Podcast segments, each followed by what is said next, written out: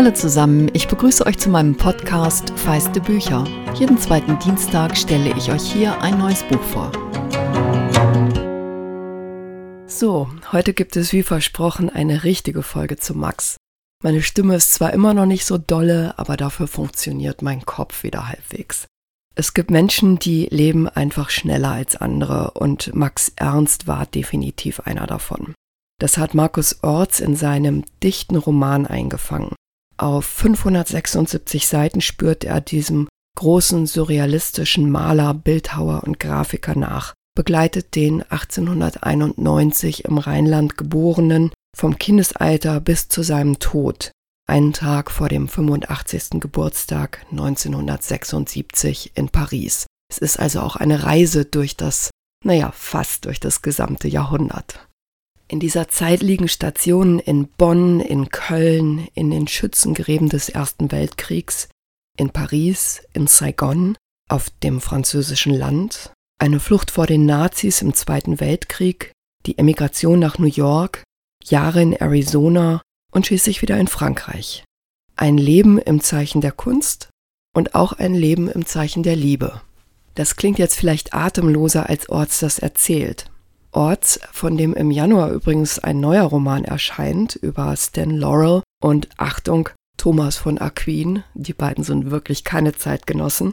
Also Orts findet in diesem Roman einen tollen Ton für Ernsts Lebensgeschichte.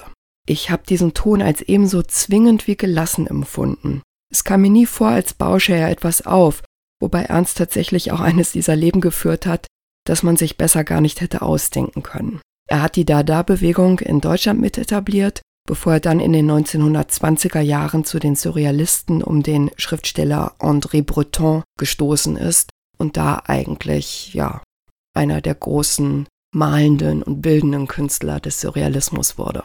Markus Orts nimmt uns dabei mit in die Kunstwelt des 20. Jahrhunderts und er erzählt dabei auch ganz viel über die Geschichte dieser Zeit. Max Ernst hat nicht nur schneller gelebt, er hat auch schneller oder vielleicht intensiver geliebt als andere. Orts gliedert seinen Roman in sechs große Abschnitte und widmet jedem davon einer der sechs wichtigen Frauen im Leben von Max Ernst. Der Künstler, der viermal verheiratet war, war ein Freigeist, seine Frauen allerdings auch. Schon seine erste Ehe mit Luise, genannt Lou, Strauß, scherte sich um keine Konventionen. Ernst kam aus einer sehr katholischen rheinländischen Familie Lou kam aus einer jüdischen Familie in Köln. Beide Familien brachen mit ihnen, was aber weder Max noch Lou groß kümmerte. Sie haben sich in einem Zeichenseminar kennengelernt. Und das ist auch die kurze Passage, die ich euch diesmal gerne vorlesen möchte, denn darin klingt früh an, wie Ernst gemalt hat. Es ging ihm nie um ein naturalistisches Abbilden, wobei er das durchaus konnte, aber die Bilder in seinem Inneren sind für ihn immer das Ausschlaggebende gewesen. Professor Albert Küppers betrat leicht gebeugt den Raum und begrüßte die paar Studenten, die sich in den Zeichenkurs verloren hatten. Gerade mal 20 an der Zahl. Hinter ihm erschien eine junge Frau im Bademantel, die sich ohne weitere Erklärung auszog und nackt auf einen Stuhl setzte, während der Professor über die Schwierigkeiten des Aktzeichnens sprach. Luise hockte reglos da. Ja, sie wollte einfach alles über Kunst erfahren, aber selber zeichnen? Das konnte sie nicht besonders gut, eigentlich gar nicht. Einmal hatte sie in der Schule, kurz vor dem Abschluss, einen Baum zeichnen sollen. Und nachdem sie zehn Minuten vor dem leeren Blatt gesessen hatte, malte sie in schönster Schrift Ich kann keinen Baum zeichnen aufs Papier. Und die Worte wuchsen auf dem Blatt zu einem wolkenähnlichen Gebilde, das vage an einen Wipfel erinnerte. Ihr Lehrer hatte betrübt den Kopf geschüttelt und gesagt, fangen Sie bloß nicht mit diesem neumodischen Kram an. Und jetzt dieses Modell hier. Luise schluckte. Eine wunderschöne Frau, dachte sie, mit einem Körper und einem Gesicht zum Verlieben. Luise spickte auf dem Block neben ihr. Max schien in seinem Element. Sein Stift flog wie ein flinker Dieb über den Block und stahl dem Blatt das Weiß. Aber Max schaute nicht hoch zum Modell, kein einziges Mal. Sein Blick blieb auf dem eigenen Blatt. Für eine Weile sah Luise zu, wie Max aus dem Nichts einen Fluss schuf, ein Wald, ein Vogel, eine flatternde Käfigtür, ein Mondgebilde. Luise kam kaum mit, so schnell ging das, und sie liebte Schnelligkeit. Luise fragte sich, wann Max endlich beginnen würde, das Modell abzuzeichnen. Als er eine kurze Pause machte, stupste Luise ihn an. Helfen Sie mir? fragte sie und deutete auf ihr leeres Blatt. Seine rechte Hand wanderte sofort hinüber, ohne ein Wort, ohne Nicken. Mit wenigen Strichen warf Max die Konturen einer nackten Frau aufs Papier seiner Nachbarin. Auch jetzt beachtete Max das Modell überhaupt nicht. Wollen Sie gar nicht hinsehen? fragte Luise leise und deutete flüchtig in Richtung Frau. Max lächelte geheimnisvoll und tippte sich an die Stirn. Luise wusste nicht, was er damit sagen wollte.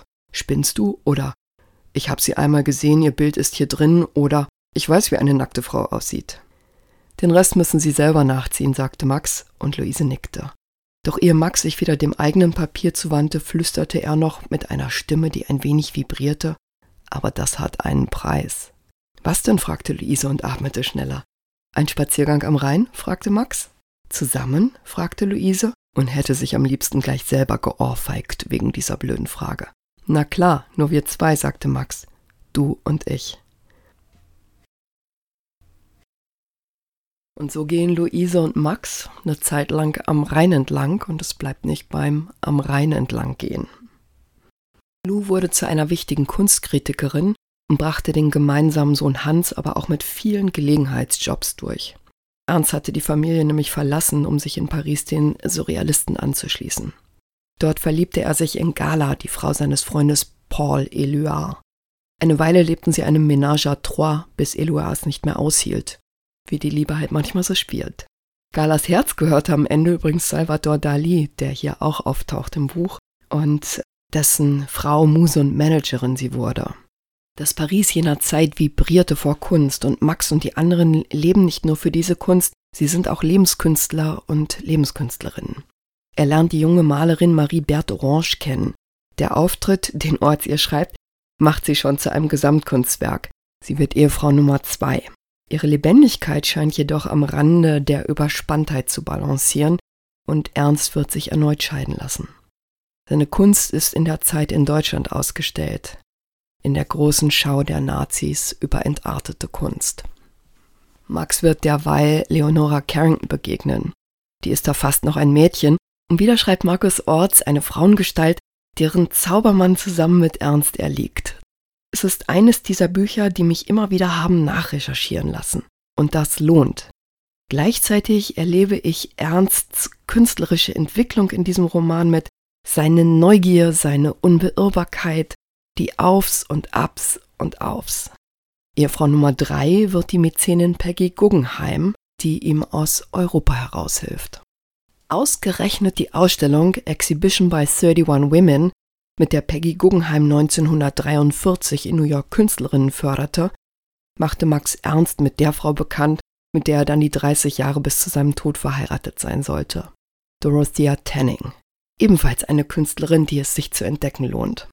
Übrigens begegnet Max Ernst auch einem vermeintlichen Geschäftsmann, der ihm erzählt, am liebsten würde er einen Roman über einen Geheimagenten schreiben. Er wisse aber nicht, wie er anfangen solle. Ernst rät ihm, mit dem Namen zu beginnen. Den habe er schon, sagt der Schriftsteller in Spee. Bond, James Bond. Das ist nur eine der verrückten kleinen Geschichten am Rande einer großen, spannenden Lebensgeschichte, die bei allem Tiefgang federleicht geschrieben ist. Es hat meinem Freund und dem Mann einer Kollegin ebenso gut gefallen wie mir. Für mich ist es ein Buch, das immer besser wird, je tiefer ich mich darin versponnen habe. Max von Markus Orts ist bereits 2017 als Hardcover bei Hansa erschienen und kostet 24 Euro. Und ich möchte euch noch auf eine Geschichte hinweisen, die in der aktuellen Ausgabe des Emotion Magazins ist. Darin erzähle ich, wie das geht mit dem Podcasten. Vielleicht denkt ihr ja selber darüber nach. Ich glaube, da ist der eine oder andere Tipp drin. Und die Ausgabe ist noch bis zum 1. Januar 2020 im Handel. Ansonsten freue ich mich natürlich, wenn ihr weiter hier zuhört. Likes, Sternchen, Kommentare sind die Währung im Internet, also von daher freue ich mich auch darüber und wenn ihr den Podcast weiterempfehlt.